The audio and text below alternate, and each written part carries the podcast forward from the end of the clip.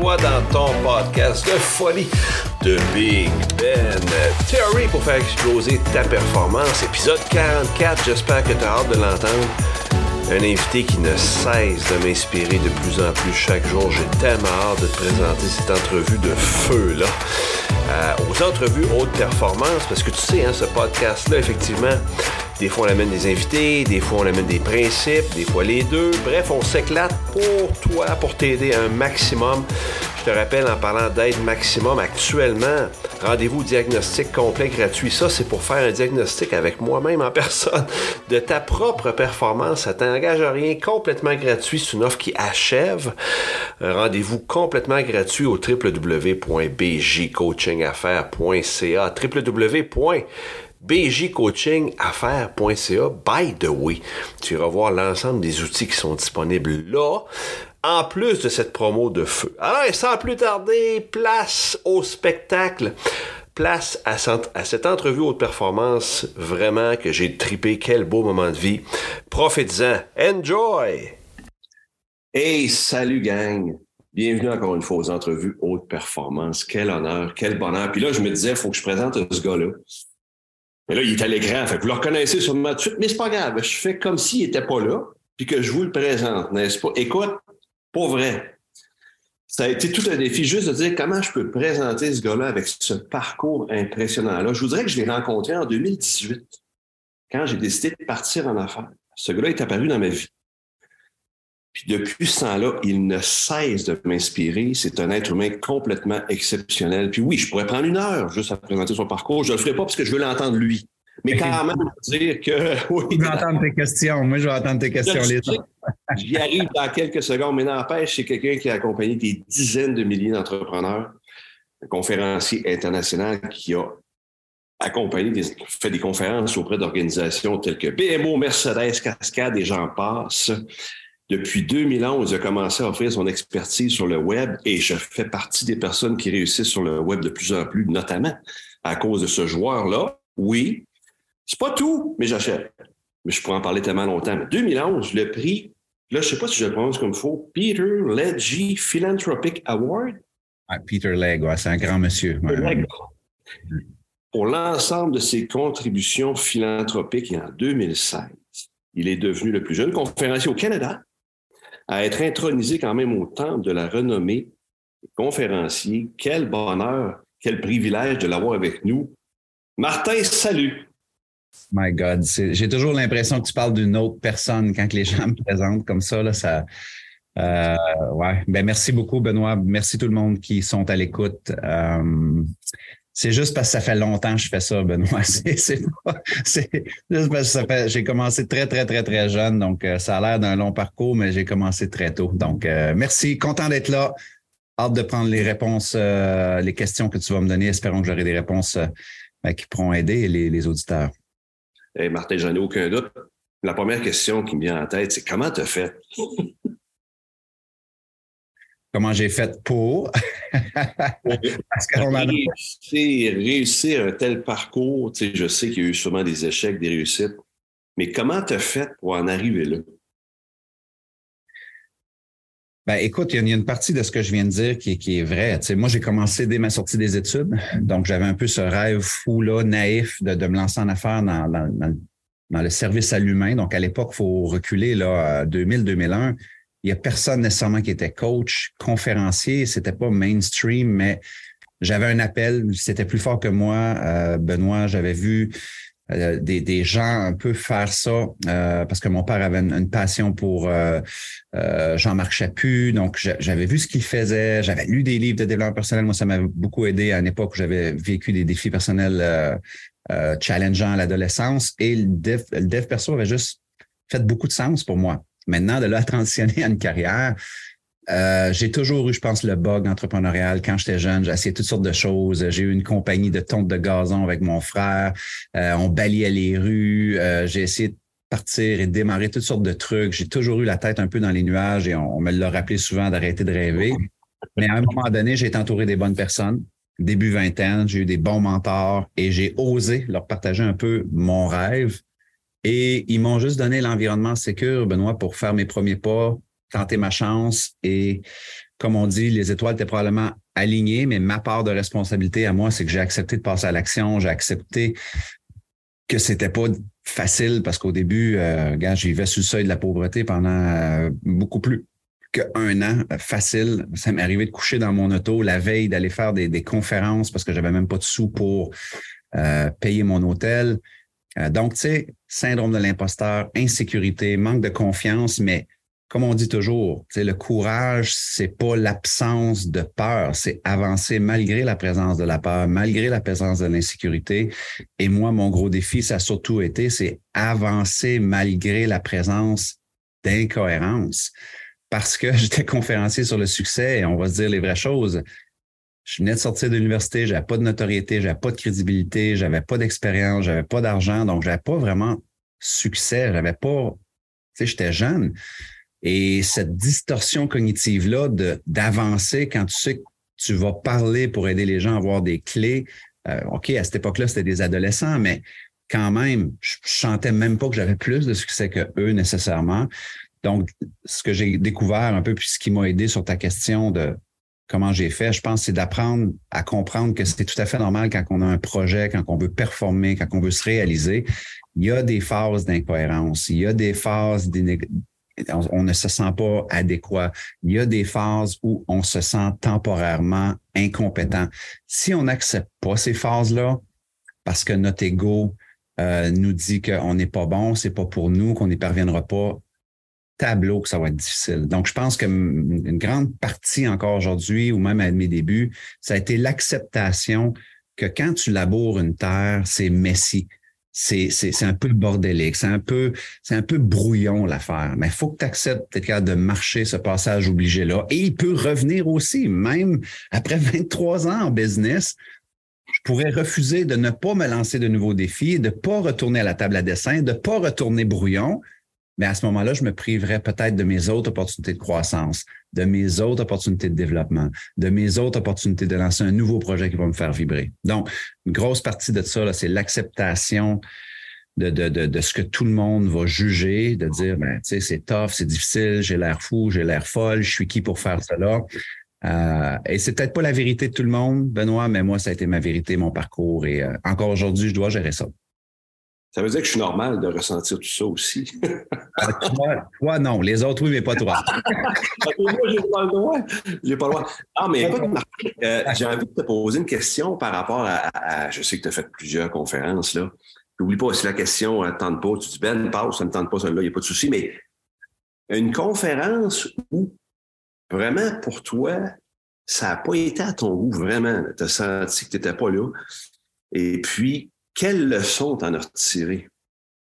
Hmm. Il y en a une en, tu es arrivé à me demander, tu t'en rappelles, Colin, tu l'as échappé, mais t'as appris quoi de ça? Mm-hmm, mm-hmm.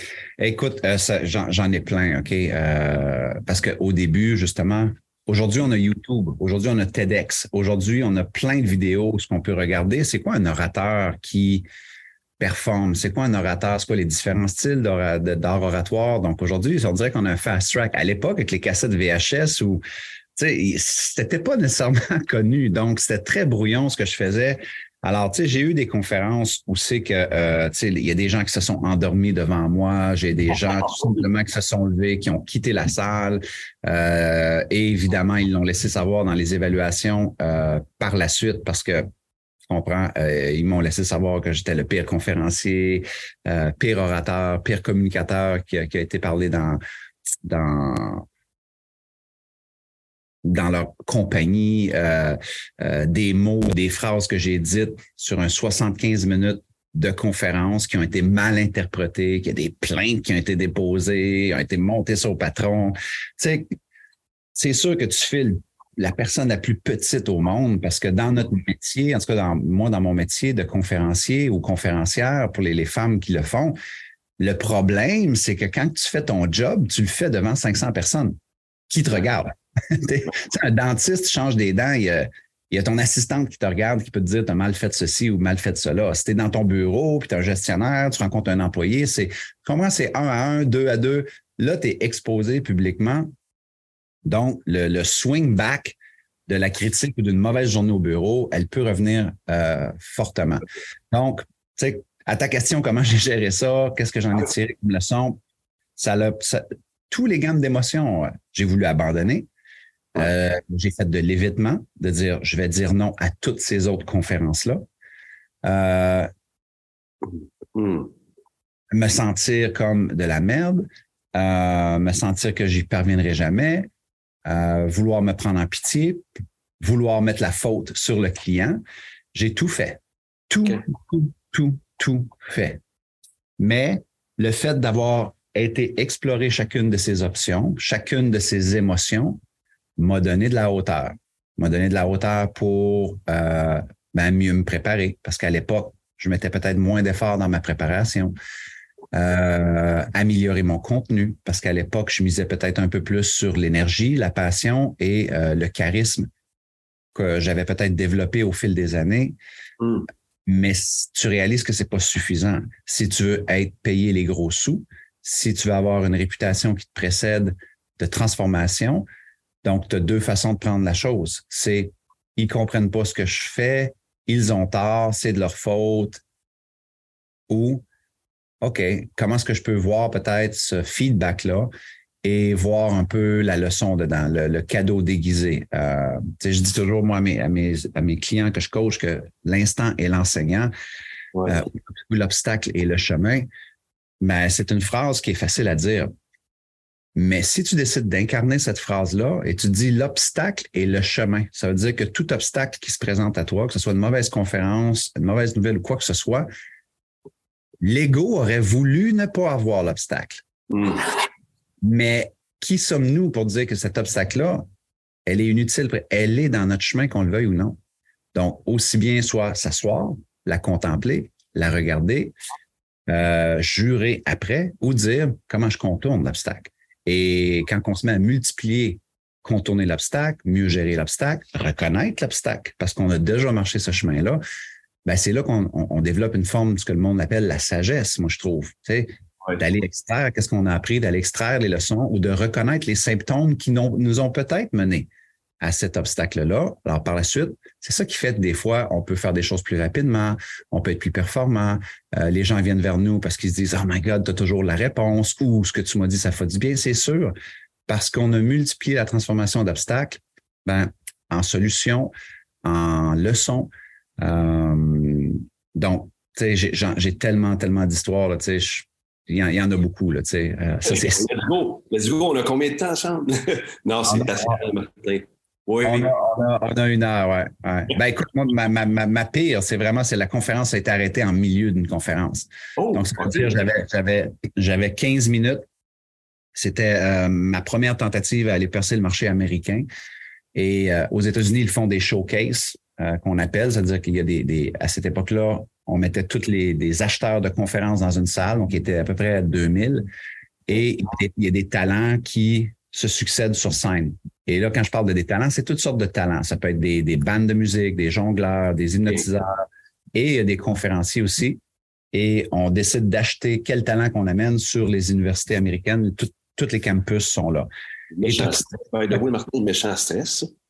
ouais, ben c'est ça. Comme je te dis, c'est accepter de me mettre dans des situations aussi, c'est important.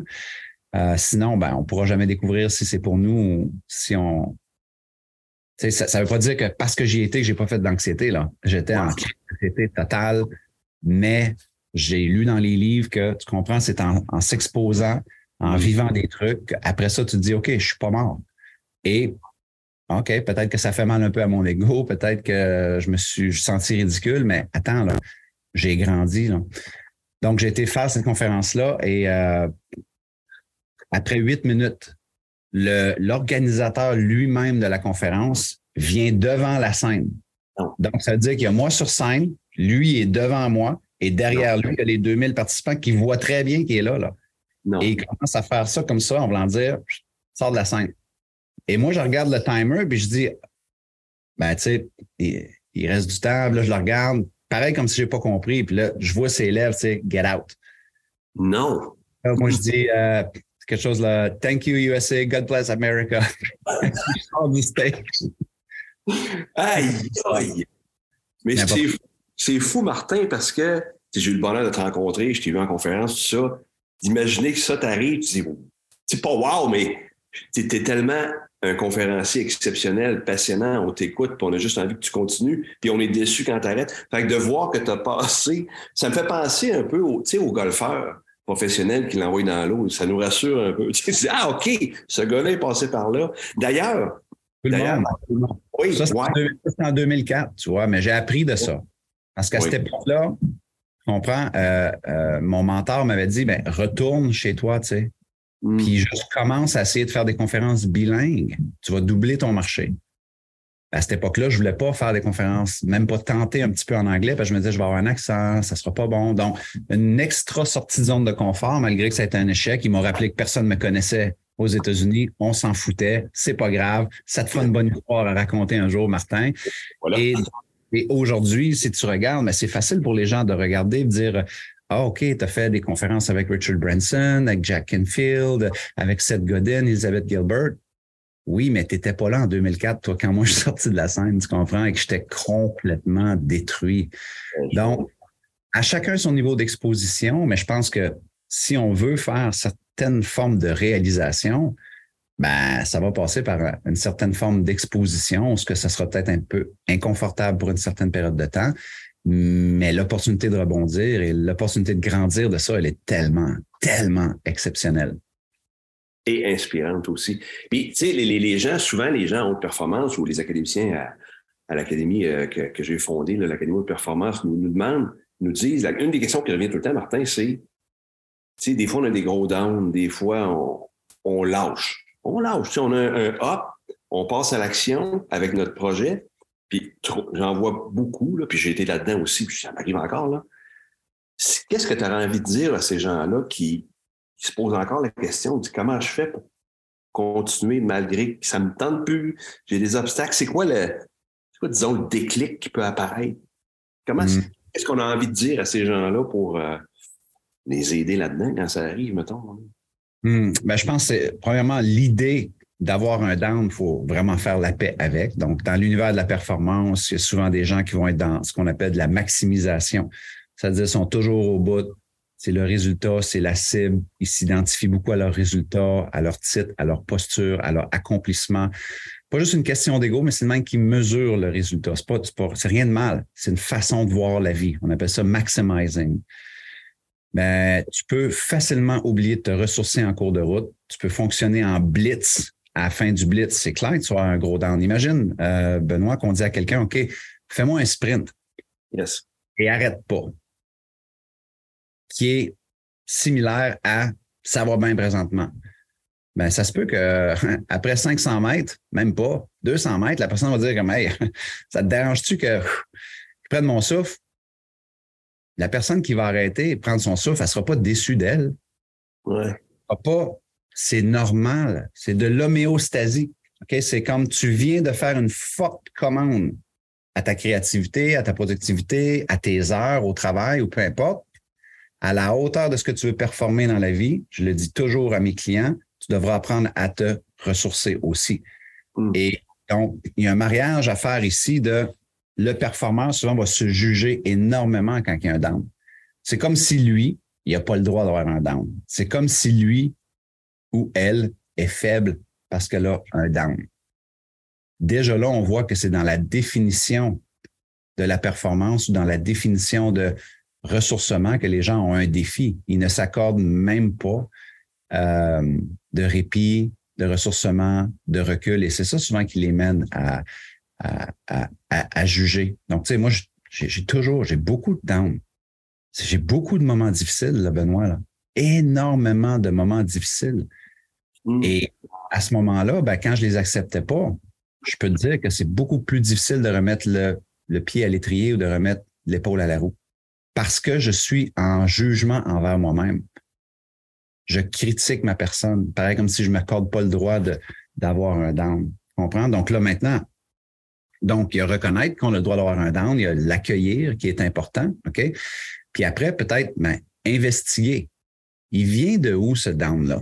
Y a-t-il des symptômes? Parce que souvent, il y a du symptôme qui est arrivé avant le down. OK?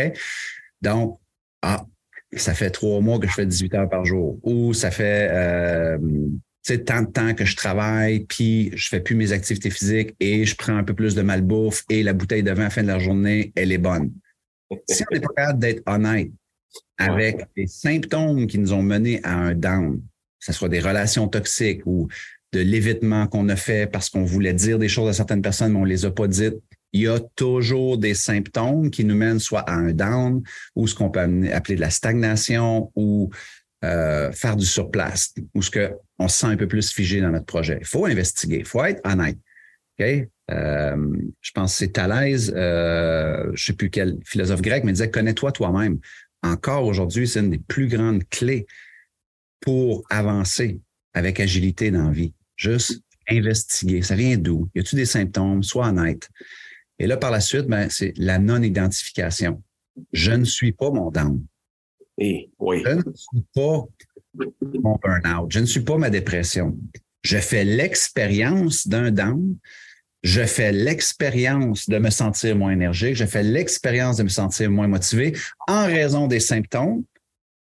Et je suis dans l'acceptation, je le reconnais. Déjà là, il y a une très grosse partie de l'équation qui est réglée avec le down.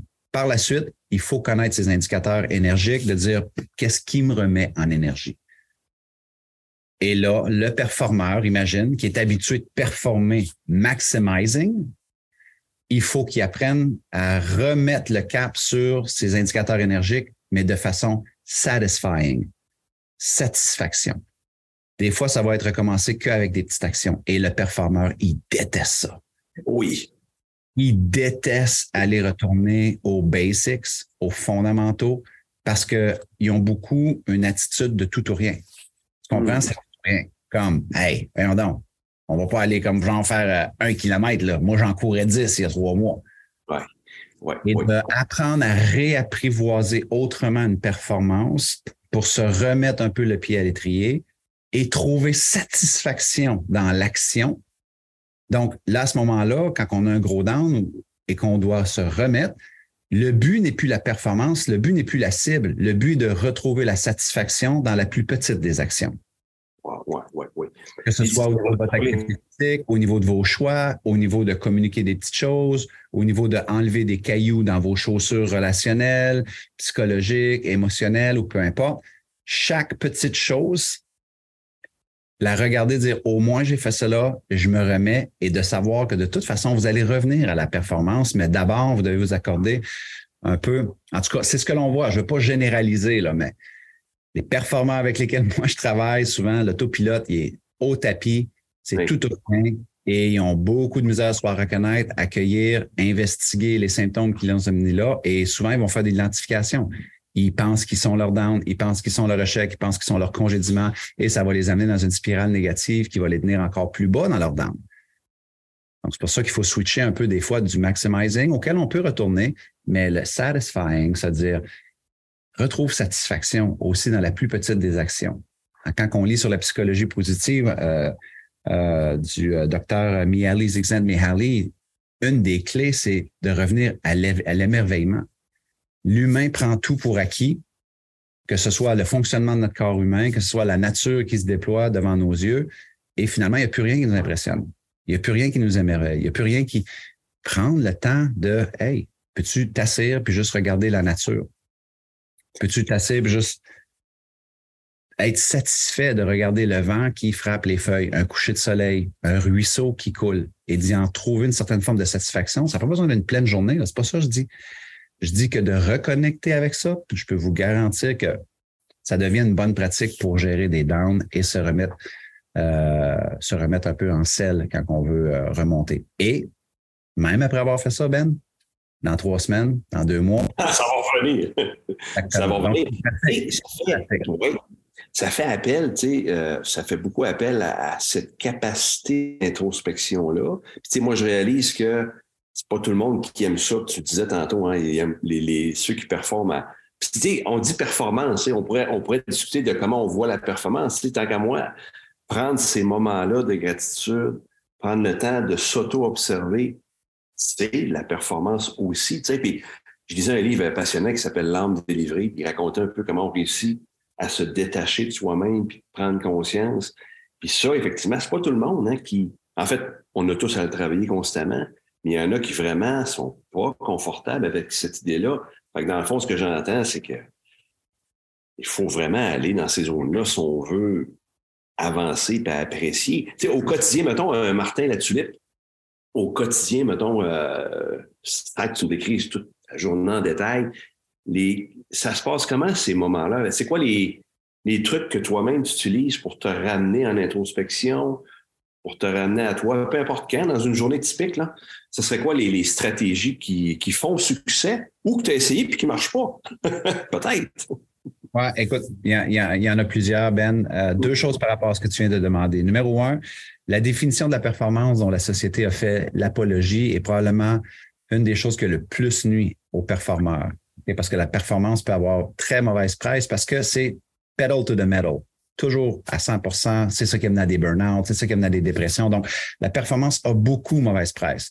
Mm. Maintenant, si tu regardes des documentaires de des grands athlètes, aujourd'hui, on a accès un peu à des documentaires de des grands athlètes, soit des golfeurs, euh, des joueurs de foot, euh, tu comprends, des, des, des, des, athlètes de toutes sortes, euh, Formule 1, il y a toutes sortes de documentaires qui existent.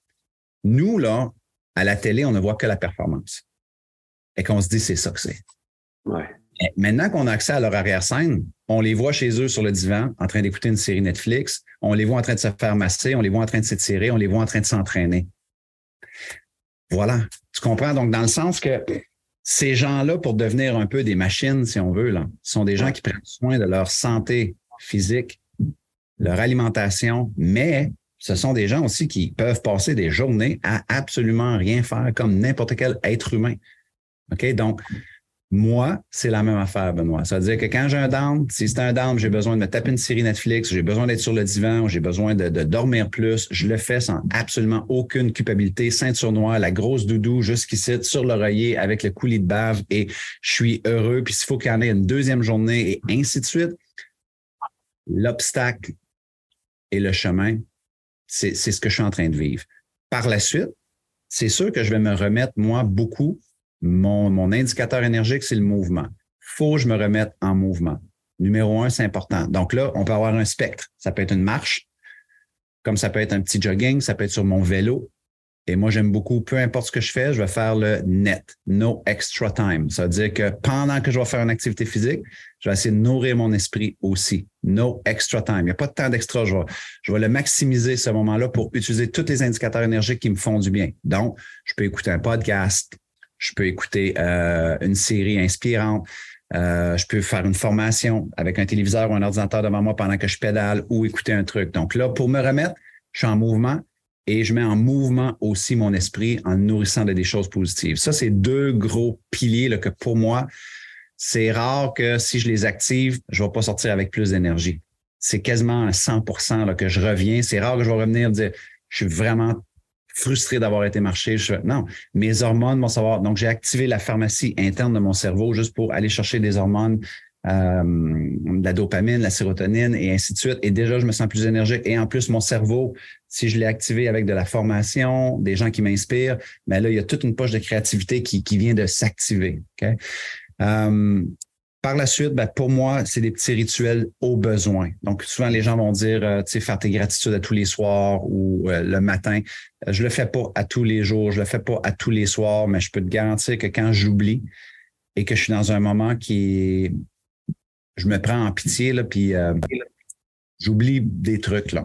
Je vais retourner à mon journal de gratitude et je, vais, je vais répondre quelques questions à la fin d'une journée qui est très difficile, c'est drôle parce qu'on fait l'entrevue euh, il y a trois jours, une journée très difficile.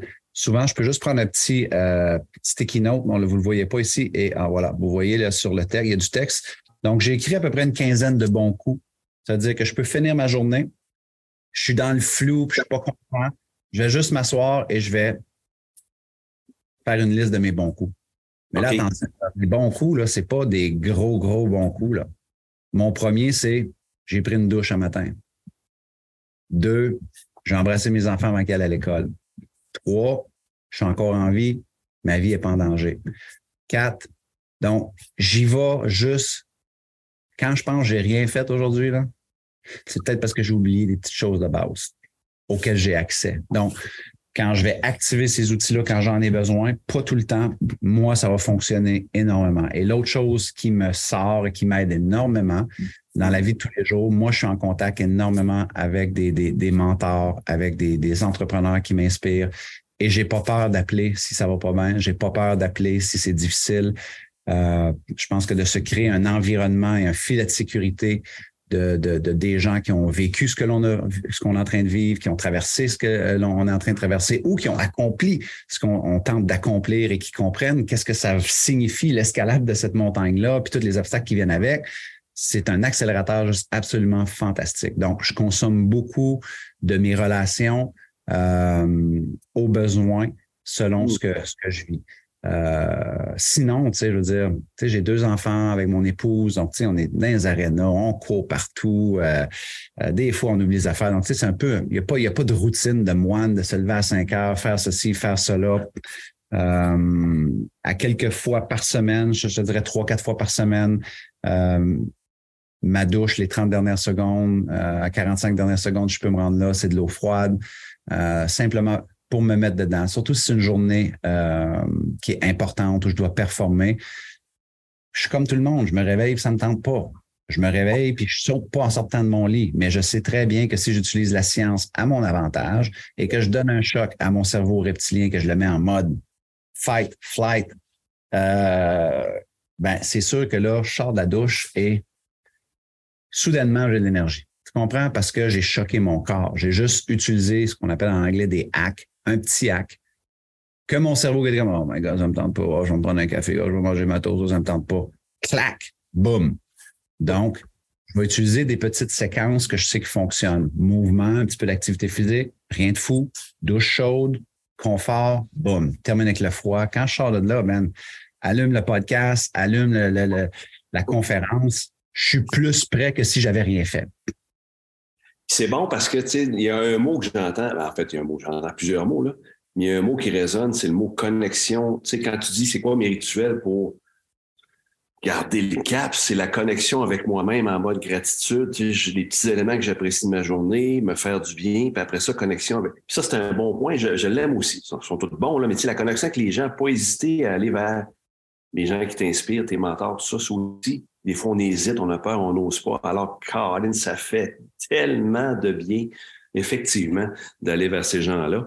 C'est quoi, euh, c'est quoi, Martin, euh, si tu avais, toi, tu, dis, OK, c'est quoi ton enjeu numéro un de performance? Tu dis, OK, ta, piste d'amélioration, souvent, tu fais référence à, à Carole Dweck, que j'adore aussi, l'étude qu'elle a fait sur la, la logique de progrès.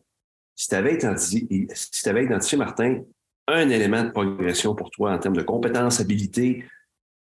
Parce que j'imagine que ta zone de confort, elle est immense. Mais te connaissant, y a-tu un, élément de zone de confort que tu veux explorer?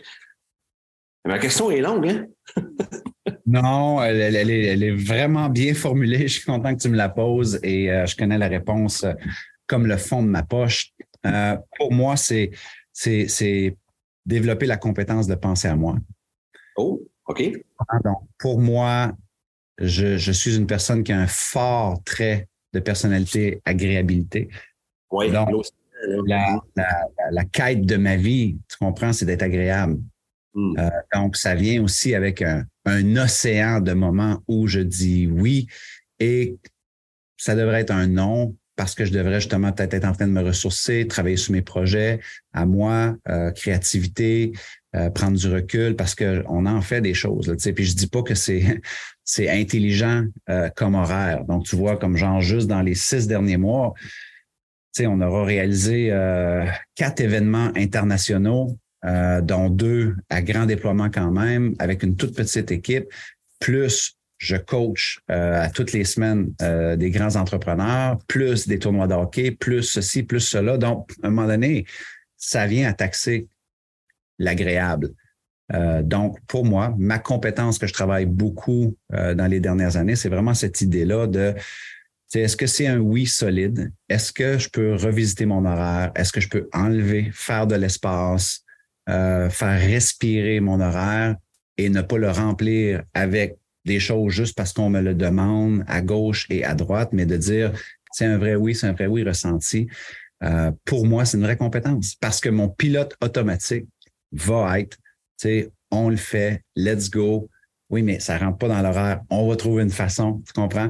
Donc, pour moi, je sais que j'ai fonctionné pendant des années et des années et les symptômes de que être agréable et de pas apprendre à, on va dire, euh, m'octroyer la permission de pratiquer un peu ma désagréabilité parce que pour une personne agréable, si tu dis un non, c'est parce que tu vas être désagréable, mais en fin de compte, on a tous le droit de dire non, tu comprends?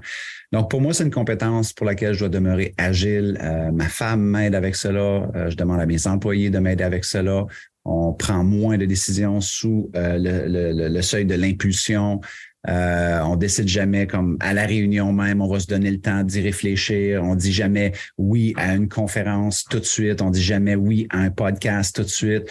On essaie de voir on est où dans notre semaine? Martin, il est où dans sa semaine? Il a fait quoi précédemment? Il a besoin d'énergie, boum, on bloque le temps, c'est terminé. Donc, j'essaye maintenant de, un, moi-même travailler là-dessus, mais aussi de me trouver des alliés qui peuvent m'aider aussi à me rappeler que j'ai ce fort trait-là d'agréabilité, que c'est bon parce que ça crée qui je suis, ça a créé mon business aussi, d'avoir une, une, brand bienveillante et d'être gentil, de faire l'extra tout le temps pour ses clients. Et je veux pas arrêter de faire ça. Mais il aussi que, faut aussi que j'apprenne à, à trouver Martin là-dedans et euh, de pas l'oublier. C'est pour ça que j'ai commencé à faire des Ironman. C'est pour ça que j'ai commencé à, à, me remettre en forme il y a quelques euh, années. C'est parce que j'étais quelqu'un qui avait des beaux résultats, c'était fantastique, mais j'aimais pas nécessairement la version de qui j'étais devenu euh, dans plusieurs sphères de ma vie. Donc, euh, ça a été le début de, retourner aux sources, mais c'est en compte de compétences que je travaille. Oui, puis effectivement, je peux témoigner de immense générosité, immense disponibilité. effectivement, le fait de dire, OK, il faut que je pense à Martin, je comprends parce que je t'ai vu, puis je te connais, puis c'est fou la générosité que tu Donc, effectivement, c'est ça que tu dois travailler. Puis, tu sais, quand on parle de, euh, de Iron Man, c'est quoi ton projet là-dessus, les prochaines étapes? Là, c'est-tu, euh, qu'est-ce qui s'en vient, Martin? Parce que, OK, gang, entre vous et moi, là, j'ai vu Martin récemment, shape d'athlète solide, OK? Là, il va dire, ah ouais, on a vraiment, là. Qu'est-ce qui se passe à ce niveau-là, Martin? C'est quoi ton, ton prochain euh, petit défi d'Ironman. Ben, tu vois, je suis inscrit à, un en juillet, un demi, euh, mais tu vois, je suis pas prêt parce que j'ai trop travaillé dans les derniers mois. Donc, mon défi, présentement, n'est pas dans le maximizing, mon défi est dans le satisfying. Donc là, je dois rembarquer sur mon vélo un peu avec un peu plus d'assiduité. Je dois recommencer à faire plus de place dans mon horaire pour si je veux me rendre là sans me blesser et aller m'amuser à un demi-Ironman, ben, je dois prioriser aussi cela. Donc, je dois faire des choix. Alors, euh, les trois dernières années, euh, j'ai été fortement engagé là-dedans. Euh, on a fait, on a fait des pleins, on a fait des demi, on a fait des marathons avec mes, mes, mes amis. mais là, j'ai beaucoup travaillé. On a eu toutes sortes de conditions qui ont fait en sorte que j'ai dû en faire un petit peu plus au sein de mon organisation. Et euh, maintenant, c'est juste ce que j'expliquais au début de ce podcast-là, de dire, OK, maintenant, est-ce que je, veux, je peux accepter avec mon, mon mindset de revenir quasiment pas à la base, mais presque. Je peux pas dire, oh oui, je vais faire trois heures de vélo. Attends, ça, c'est quand tu étais top, top shape. Là, peut-être que tu fasses 45 et tu vas peut-être avoir les poumons qui vont vouloir te, sortir, tu comprends? Après ça, peut-être une heure et à faible intensité calme-toi. Et là, peut-être tu vas commencer à faire des intervalles et retrouver un peu ton momentum, ta puissance. Tout ça va être un peu d'une reconstruction. Donc, mon projet présentement, ça va être plus euh, reconstruction et euh, euh, me, remettre à cela parce que c'est vraiment le fun. C'est avec des amis là, ici au Nouveau-Brunswick, dans la péninsule acadienne. Donc, Ouais. C'est quoi ce demi-Ironman? C'est ben, la moitié d'un complet. Mais c'est quoi exactement? C'est 1,9 km de natation, 90 euh, km de vélo et un demi-marathon. Alors qu'un plein Ironman serait 3,9 km de natation, 180 km de vélo et un marathon à la fin. Juste de le dire, je suis déjà épuisé, me semble. Hey, wow! Moi aussi. Au niveau, Martin, euh, professionnel, je sais que l'académie euh, est ouverte, a été ouverte cette année, là, c'est fermé. si tu veux nous en parler, Martin, au niveau de tes projets professionnels qui s'en viennent, ça ressemble à quoi les défis qui s'en viennent pour un Martin Latulippe? Ben, le défi, c'est justement aligné avec ce que tu viens de me poser, c'est prendre une pause de deux ans. Donc, j'ai déjà annoncé que je prenne une pause de deux ans sur l'Académie Zéro Limite qui va revenir euh, seulement en 2025. Et pour le reste, j'ai absolument aucun euh, projet professionnel parce que j'en ai mille. Comprends? Je suis tellement, on est tellement sollicité, on a tellement de possibilités et mon cerveau, c'est de remplir l'automne. Là, j'ai rien à l'automne. Oh. J'ai rien pour ceci. J'ai rien pour cela. Parce que je veux faire un gros vide et m'occuper de mes étudiants, m'occuper de mon Académie Zéro Limite. Donc, il y a plein de gens, on a des, presque 1000 personnes qui nous ont fait confiance encore cette année. On a nos anciens qu'on veut transitionner sur une nouvelle plateforme, une nouvelle formation. Donc, tout ça prend du temps. Euh, donc, je veux prendre le temps de prendre le temps. Et par la suite, ben, il y a plein d'autres opportunités qui, qui, qui sont là, qui ne demandent qu'à être saisies. Euh, mais je suis pas en urgence de saisir cela et de, de, de, capitaliser là-dessus. Je pense que j'ai plus besoin là, de, de temps. Et c'est pour ça qu'on a, on a, on a annoncé. Je l'avais fait en 2018, j'avais pris une pause de deux ans, ça m'a fait un bien énorme. Et là, je suis dans la même logique. Euh, parce que c'est des gros, ça, ça paraît pas, mais on il y a peut-être deux personnes dans notre, dans mon domaine, Benoît, qui font euh, de l'international en français comme on le fait. Nous, on produit deux gros événements sur deux continents massif. On produit deux événements pour des, leaders de haut calibre sur deux continents aussi. Ça fait quatre événements internationaux.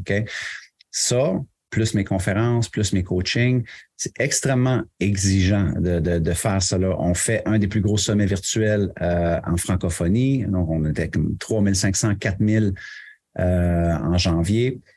Ça demande beaucoup, beaucoup de d'espace mental pour gérer toutes ces choses-là. Donc, à un moment donné, c'est beau, mais tu peux devenir un peu prisonnier de ton modèle d'affaires. Tu peux devenir prisonnier de dire, ben là, on le fait. Si on le fait plus, les gens vont nous oublier. Si on le fait plus, on va perdre notre place. Il y a plein de trucs qui peuvent venir te jouer dans la tête, mais au final, toi, tu as besoin de quoi? Donc, faut, faut pas oublier aussi les besoins versus les désirs de réalisation. Des fois, il faut s'asseoir avec soi-même et avoir un petit meeting.